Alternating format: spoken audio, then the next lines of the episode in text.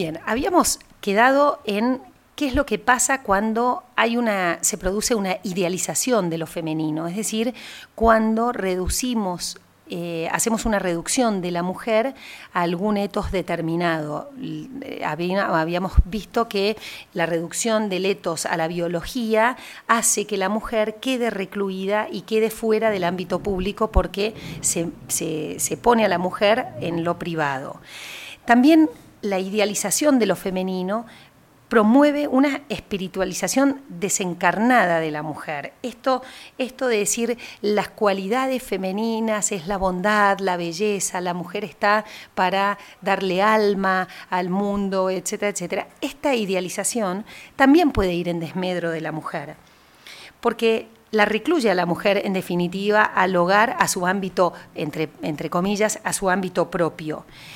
Porque cuando yo digo la mujer es la que le da alegría, le da amor y qué sé yo, ¿qué pasa con el varón? ¿El varón no, no tiene también que dar alegría?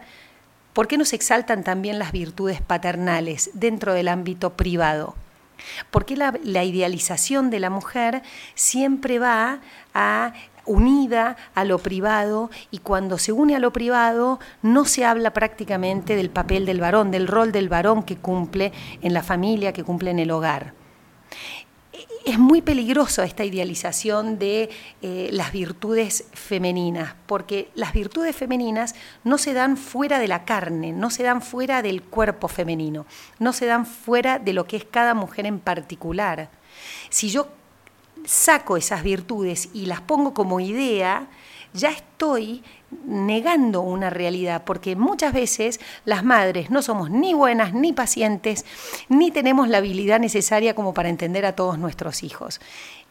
Hay allí un elemento que hay que reflexionar.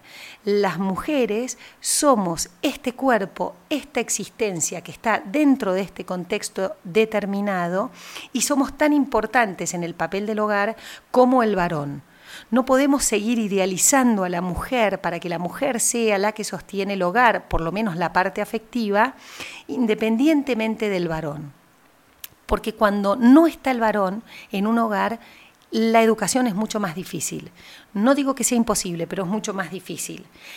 En este sentido, en vez de idealizar las, virtudes femeninas, lo que tenemos que hacer es hacer una especie de realismo con las virtudes femeninas. Las virtudes femeninas son buenas en tanto y en cuanto pueden lograr un equilibrio sin exaltarlas en un sano desarrollo en las tareas de lo privado. Pero ese equilibrio se da en complementación con el varón. No se puede exaltar a la mujer desmedidamente, de manera superficial, ¿sí? sino hacemos hincapié en la realidad, en lo concreto. Entonces, la idealización de lo femenino es un reduccionismo, es un reduccionismo de la mujer, porque no existe la idea de mujer, existen las mujeres concretas, sin paciencia, con paciencia, con amor, con menos amor, y estas, y estas virtudes femeninas siempre van a ser mejores en compañía de lo otro, en compañía de lo masculino también. Así que dejamos este tema para después poder ir preanunciando qué pasa con la idealización de las mujeres en la figura de María, por ejemplo, y qué va a pasar con Cristo y las mujeres.